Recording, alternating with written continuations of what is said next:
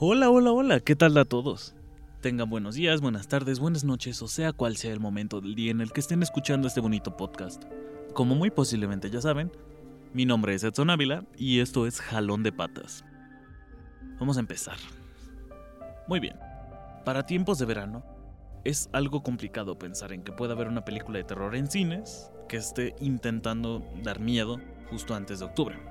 Por agosto o julio, teniendo claramente el Halloween ya a la vista. Que aunque básicamente sean tres meses, créanme que ya todo el mundo está pensando en Halloween. Entonces dirías, "Mm, una película de terror en julio, agosto, cuando tienen ahorita competencia como Barbie, competencia como Oppenheimer, competencia como las Tortugas Ninja, como por qué. Pero, ya que te acercas un poquito, ves el tráiler, te das cuenta de lo que trata la película, pues ¿qué creen? Como que sí tiene pies y cabeza que haya salido una película de terror en pleno verano.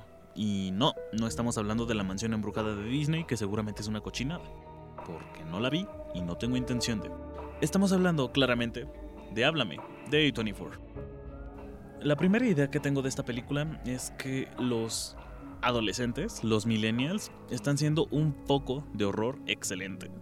Creo que se está manejando de una manera muy inteligente lo que es la forma de ser de los millennials con situaciones sobrenaturales. Las adaptan muy fácilmente a sus personalidades y combinan con el horror. Historias que en serio no se te ocurrirían tan fácil. Lo que pasó con Badis, Badis, Badis este... No, el año pasado. Y ya que se estrenó este año en HBO, pues te das cuenta de que congenian bastante las cosas y puedes encontrar una película entretenida, idónea y ya, pues tú dirás si es muy rebuscada o no, pero lo que no va a ser una mentira es que la película va a resultar entretenida. Y sí, efectivamente siento que están prosperando muy bien las nuevas generaciones, sobre todo aquellas que fueron criadas y crecieron con internet. Pero entonces, háblame, ¿es una película que da miedo o no da miedo? Pues, queridos, querido público, damas, caballeros y personas del género no binario, yo me cagué de miedo con esta película. Estuve brincando mínimo cada 10 minutos con cada cosa que pasaba. Y eso que fui acompañado. Saludos a Daniel. Ah, sí. Aunque parezca la premisa algo eh, típica película de Ouija, donde van a poseer a alguien y se van a salir las cosas de control, déjenme decirles que no. Es posiblemente una idea algo quemada, pero le dan un giro novedoso. Y sí es una película muy, pero muy perturbadora. Probablemente depende bastante del factor shock, pero de que te va a dejar todo, todo, todo tocado, te va a dejar. Y eso que ni siquiera es la película más A24 que ha sacado A24. Además de que hay que considerar de que viendo el éxito inmediato que fue en taquilla esta película, ya confirmaron la secuela y a la par los directores confirmaron que ya habían grabado una precuela, como lo mismo que pasó con X y Pearl. Pero entonces, vamos a hablar de lleno de Háblame o Talk to Me, para la gente que le gusta decirlo en inglés. Bueno, para empezar la trama, es bastante sencilla, una joven llamada Mia, interpretada por Sofía Wilde, y me pongo de pie por esta mujer, en serio logró que la odiara en toda la película, es la protagonista que más he odiado siento en una película de horror. Y si no es a la que más he odiado, es una de las más odiadas, porque, Dios mío, no, no conectaba mucho con las cosas que hacía. Pero su manera de pensar era algo muy, muy, muy familiar para mí. Entonces no fue muy difícil darme cuenta dónde iban las cosas con ella y por qué hacía lo que hacía. Mia está pasando por un momento difícil debido al aniversario de la muerte de su madre, por lo que decide ir con su amiga a una fiesta, porque ya estaba bastante tentada de que se la pasó viendo que en TikTok, que en Instagram, gente que estaba en las fiestas en un sillón, con las pupilas increíblemente dilatadas y bien torcidas, así como si estuvieran bien drogadas. Entonces la chica quería saber qué onda y se encuentran con una situación en donde los adolescentes, pues básicamente se sientan a hacer un ritual, tal cual es un ritual, donde lo sientan a tomar de la mano a una figura de cerámica, que a mí, a mi parecer era más de yeso, pero decían que era de cerámica, entonces digamos que es de cerámica, en forma de mano, la cual tú tomabas de la palma, así como un saludo, y le decías, háblame. Mientras estuviera una vela prendida, abrías un portal con el mundo de los muertos y al decirle las siguientes palabras, te dejó entrar. Evidentemente el muerto que se te apareciera enfrente iba a meterse a tu cuerpo. Iba a estar ahí unos 90 segundos y de ahí lo sacaban, apagando la vela y pues dejándote en ridículo, ¿no? Porque mientras todo el mundo te grababa. Y eso, eso, eso, eso, así de simple que suena, créanme que lo hicieron de forma excelente. Como les acabo de decir, las actuaciones, pero para lo que son, o sea, se nota muchísimo que quienes hicieron esta película se divirtieron a más no poder. Los jóvenes actúan como jóvenes tal cual, pero tal cual. Es cualquier fiesta a la que vas, neta, todos, todos, todos, todos estaban en ese plan. Asimismo, pues tenemos películas que tratan de adolescentes, o mínimo de jóvenes, que sí actúan como jóvenes, no es todos bien pelotudos, ¿no? De 30 años interpretando adolescentes, no, aquí tenemos posiblemente gente veinteañera, pero pues son gente joven a fin de cuentas, y actúan como tal, por lo cual es bastante familiar y muy, muy, muy natural su actuación, y disfrutable, no caen en un punto exagerado ni en un punto tan estúpido pueden ser odiosos, puedes conectar con ellos o no, pero la verdad las actuaciones funcionan porque te llevan de esa manera. No es como que te quedes viendo a uno y digas, ay, no mueve la cara, no hace nada, no gesticula. No, aquí todos los personajes actúan como deben de actuar. Y eso te lleva muy de la mano a que te espantes, a que no te espantes, a que tengas un momento en el que ya no quieres seguir viendo o en el que te quedas simplemente viendo a la pantalla, fijamente. Y así. La verdad, a la par de que entra este punto con las actuaciones, exactamente la situación en la que arrojan a los jóvenes es exactamente lo mismo. El punto de lo sobrenatural con la realidad se encuentra en un estado muy balanceado. No es una película que tenga una gran misticidad, porque te explican en cierto punto por qué la mano hace esto, pero no se adentran mucho en eso para no darle más peso a una cosa que a la otra en toda la película, porque se supone que la secuela y la precuela van a funcionar para eso. Así que no te tienes que estar picando tanto la cabeza para entender qué es esto y qué es el otro. Posiblemente te vas a quedar con la duda, sí, pero pues para eso vienen las demás películas. Y de cualquier modo siento que con la trama todo esto es autosuficiente. Lo vas a entender en cuanto lo veas. De la misma manera, la parte del horror funciona, pero de forma pletórica. Ay, Dios mío. a mi parecer sí me duele que haya pasado otro año en el que sale una película de Scream y llega una película así nada más de horror de Tony a ganarle todo el protagonismo a Scream porque, ay Dios mío, en serio que aunque Scream 6 me encantó, háblame si siento que ocupa un lugar superior a lo que fue el horror en este año. Claramente al estar conectado con algo de mi generación, siento que conecté más fácil con la película, a comparación de como lo hice con La posesión infernal o con lo obvio que se me hizo todo en Scream, ahí como me hubiera gustado no saber nada, no tener idea de qué iba a pasar. Porque efectivamente, con toda la mezcla de horror que sucede en Háblame, nace la posibilidad de la sorpresa, el factor sorpresa mm, intacto, en serio.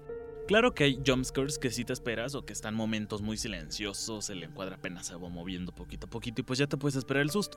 Pero de pronto no.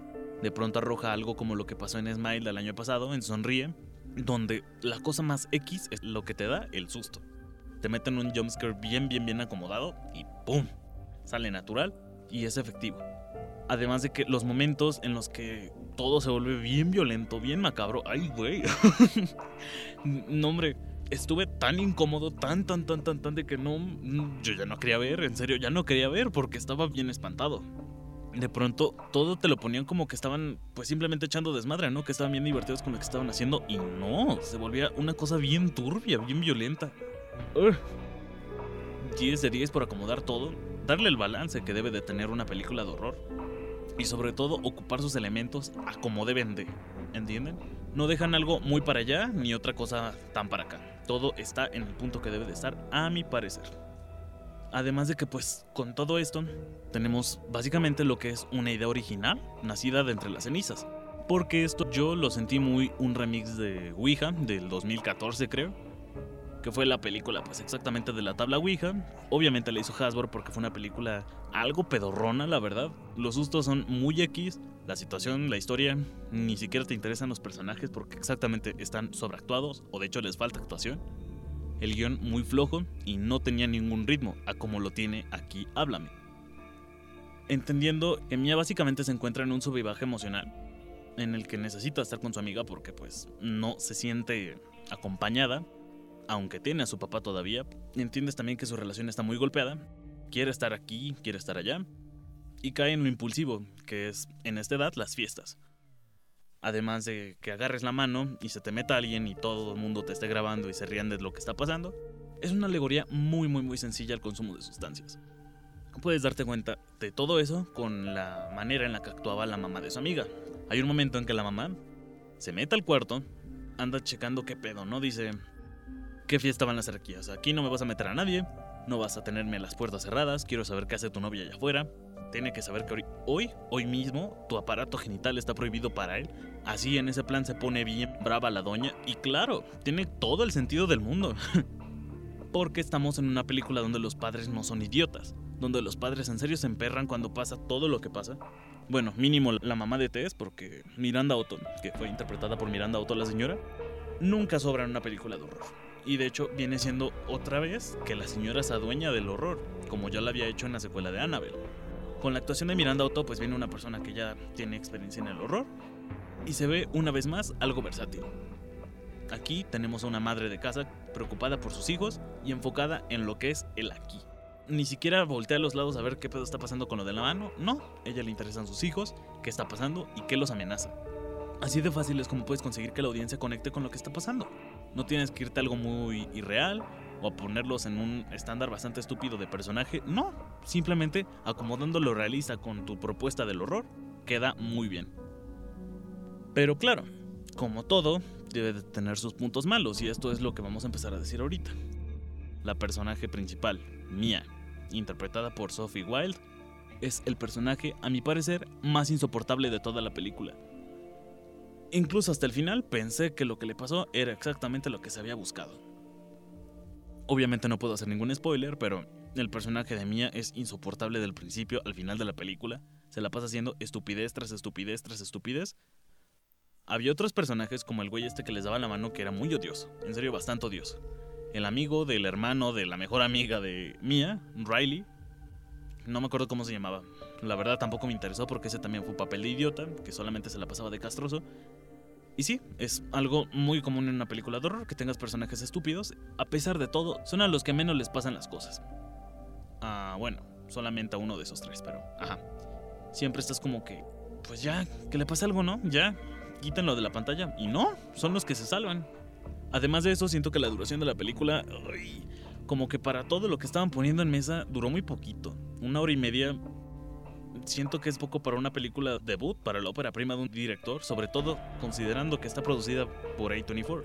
Sobre todo considerando que es una película producida y distribuida por A24. Considerando lo que pasó con Ari Aster, con Robert Eggers también. Pudo haber durado fácilmente la hora 40, hora 50 minutos, no habría ningún problema. Ojalá tenga una versión del director para poder compensar eso porque si la sentí algo apresurada, solamente porque querían que fuera una película corta. Aunque puedas pensar que sea una película que no tiene mucho más que ofrecer, Créeme que si hubieran agregado unos 10 minutos para un poquito más de mitología o desarrollo de personajes, la historia hubiera sido otra. De igual modo, siento que peca muchísimo en ser una película tanto choqueante como sencilla, porque a la par de que es bien equilibrada en sustos, violencia, el factor perturbador, sí, sí, sí, sí funciona, pero a la par, siento que en el punto donde se vuelve violenta, puede darse a la idea de que es una película morbosa, porque sí tiene unas escenas ay, que bien, bien pudieron ser violentas, claro, pero también dices que pedo, ¿por qué es tan sangrienta? ¿Por qué de pronto se vuelve así? Si no estaban manejando ese nivel de violencia. A la par de que lo sencilla que es, mm, sí, sí me chocó bastante. Por mucho tiempo puedes pensar que es una película de Blumhouse, de Universal, en vez de ser una película de A24. No cuidan tanto la fotografía como en todas las demás películas de horror que tiene A24. Pienso también que el guion flojea en un momento u otro, pero pues igual, el estándar que debe de tener una película de A24 como que no es algo certificado. Entonces todo va de la mano con su director, ni modo. Además de que desperdiciaron muy, pero muy, pero muy potencialmente una campaña de publicidad ocupando la mano. Sonríe el año pasado tuvo una campaña de publicidad, a mi parecer sencilla, pero excelente, muy, pero muy bien ejecutada, con lo de las personas sonriendo en distintos lugares, así random, que se aparecían ahí enfrente de las cámaras y nada más estaban sonriéndote con una mirada bien, bien, bien perdida y horrible. Bueno, pudieron haber ocupado lo de la mano para poner gente por ahí también, no sé, tocando la mano, diciendo las palabras, y se les pusieran así bien cabronas las pupilas en público y anduvieran espantando a la gente.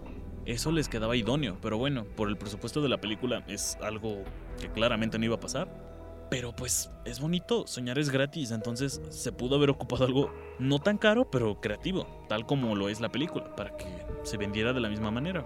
Ni modo, esto ya es decisión de los directores, uno no mete pata ahí.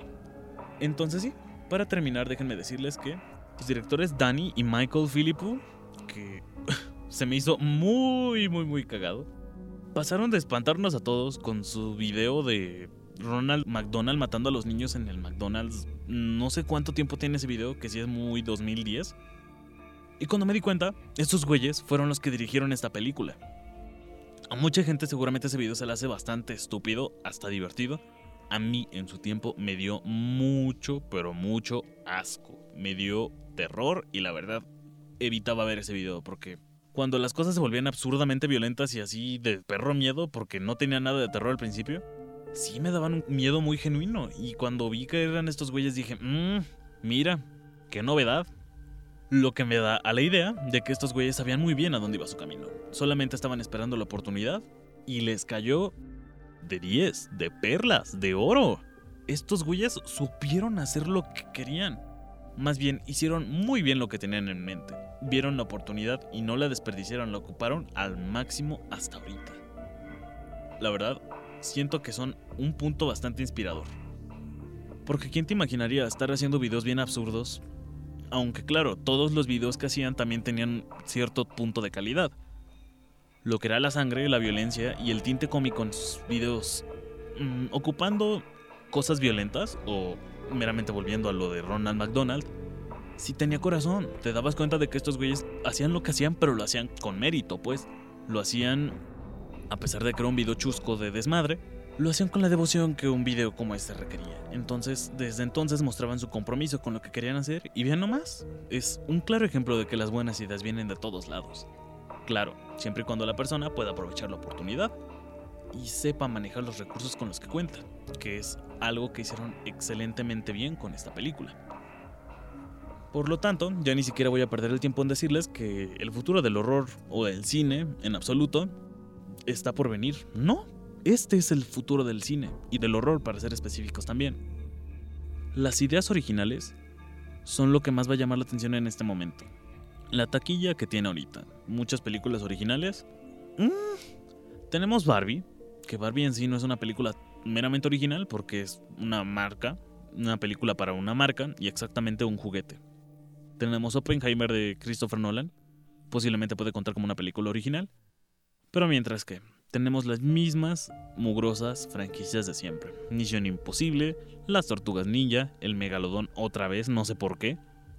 Estar yendo al cine para que Estados Unidos nos esté bombardeando todo el rato con su mugroso cine comercial, siempre nos va a cerrar a la oportunidad de no descubrir absolutamente nada. Y cuando a Estados Unidos se le cuela una buena idea como esta, te vas a dar cuenta que las películas originales son las que más llaman la atención. Porque es algo que no has visto, porque no te sabes las reglas de todo, de que hay. Es Tortugas Ninja, pues vas a ver cuatro tortugas peleando con monstruos. Misión Imposible, vas a ver a Tom Cruise haciéndose el mamón, brincando de aquí para allá sin doble. Vas a ver Megalodón, pinche película de tiburones que ya has visto en cualquier momento de tu vida. Así, uno se va condicionando de que no mames, pues si va a ser una película de horror con una franquicia que yo conozco, como lo fueron las de Halloween, como lo son las de El Conjuro, La Noche del Demonio que también estuvo en cines, Scream también que estuvo en cines este año, Posesión Infernal, te vas dando cuenta de que, ah, bueno, otra, otra vez, otra vez, otra vez. Y de pronto entran estas y wow, todo mundo les aplaude porque, mira, no había visto algo así. O posiblemente me doy cuenta de dónde vienen las ideas de la película, pero aún así la película como tal no la había visto. No tenía una idea de que algo así se pudiera hacer y me la pasé bien. Entonces esto, esto es lo que se busca cuando quieres ver una película. Gracias. Y sobre todo, bravo, completamente. Tal como lo hizo la sátira en Badis, Badis, Badis, aquí se dan cuenta de que el horror puede ajustarse completamente a la forma de vida que tengan las personas sea algo completamente estúpido y absurdo como lo fue Badis Badis Badis, o sea una situación de vulnerabilidad crítica como lo toma aquí Háblame. Todo depende de qué? Exacto, de la persona que escribe la película y de los creativos que están detrás de ella. Si estas personas tienen una propuesta o las ideas ya en la cabeza y la van amoldando hasta que hagan de todo esto un trabajo efectivo, se van a dar cuenta de que siempre se puede sorprender a la gente y sobre todo con el elemento del horror todo, todo, todo, pero todo se puede volver perturbador, increíblemente horrible y darnos un buen rato y sobre todo un buen susto, que es lo que muchos buscamos en una película de horror. Finalmente, solo cabe decirles que con el amor y el compromiso que mostraron estos directores para su película, todo se logra, en serio, se logra de todo. Y para mi muy grata sorpresa, es algo muy inspirador ver que vienen saliendo de YouTube directamente al Festival de Sundance, uno de los festivales pues ahora sí que más emblemáticos de Estados Unidos, ocupando pues este papel de la película independiente de horror que logró sorprender a jueces para que la pudieran poner ahí en el festival y también atraer toda la atención del público. Háblame se estrenó creo que hace un mes incluso en Estados Unidos con las exhibiciones al público abierto exactamente por este festival. Y si la película viene de festival y ya fue bien aplaudida, pues muchas veces ya viene con esos laureles y aquí solamente viene a acabar de apantallarnos a todos. Háblame, a mi parecer es una película excelente que no debes de dejar pasar. Esperemos salga a tiempo en digital para que la puedan meter en streaming para eso de octubre y explote Halloween como debe de ser porque quienes obviamente les van a dar más publicidad a la película son los jóvenes, porque la película trata de ellos. Y se puede volver un trend bastante fácil estar fingiéndolo de la mano, o mínimo comprarla para poder hacer tu cosplay, ¿no? Bueno, tu disfraz para las fiestas. Para las fiestas de Halloween y estarte burlando u ocupando todo eso como elemento de cultura. Imagínense el efecto tan inmediato que puede tener en la cultura digital para jóvenes esta película. Mm, va perfecta, a mi parecer es un 9.5, sin problema. Es una película mm, joya. Espero con muchas ansias la secuela. Y sobre todo la precuela, que es la que ya tienen grabada. Y se supone que va a ocupar el elemento del found footage. Ya saben, actividad paranormal, eliminar amigo, así en la tierra como en el infierno. Todo ese tipo de películas donde se la pasaron grabando todo con un teléfono y redes sociales. Así va a ser. Y si estos güeyes así ocupaban YouTube, Dios mío, yo no voy a poner las expectativas hasta arriba, solamente voy a esperar algo bueno, porque sé que estos güeyes de ahí vienen, entonces tienen todo en sus manos para darnos una buena película, tal como lo hicieron aquí y lo lograron al límite. Y lo lograron al pedo. Nada más que decirles, en serio, muy muy muy contento de esta película, acabé espantadísimo. Aunque lástima que aquí en México el póster que le pusieron a la película, a mi parecer, está horrible, se ve muy genérico a comparación de todos los pósters que estaban mandando a festivales internacionales, o bueno, la distribución que tienen en Estados Unidos, donde todos los pósters son negros. Son oscuros y lo único que se ve saliendo de la oscuridad es la mano, con las letras y un peculiar color azul rodeando las letras. Eso hubiera estado espectacular para su distribución internacional, no que México le metiera las garras al póster y se viera así de espantoso. Pues nada más que decirles, muchas gracias por escuchar este bonito capítulo. Ya saben, estamos volviendo con todo al nuevo semestre. Y con los siguientes capítulos de todos los demás podcasts que tenemos aquí en Potencia Human, ya saben, no dejen de seguirnos en nuestras redes sociales. Facebook, Instagram, Twitter, TikTok, YouTube, Spotify, sobre todo porque es aquí donde están escuchando este bonito podcast. Y muy potencialmente la radio en vivo, que saben que es en MixLR. Como bien ya saben, este podcast se está grabando en el último cuarto del último piso de la torre más alta de la Universidad Marista, en la cabina de Potencia Huma. Estuvo con ustedes Edson Ávila, y les doy las gracias por escuchar este capítulo. Hasta luego.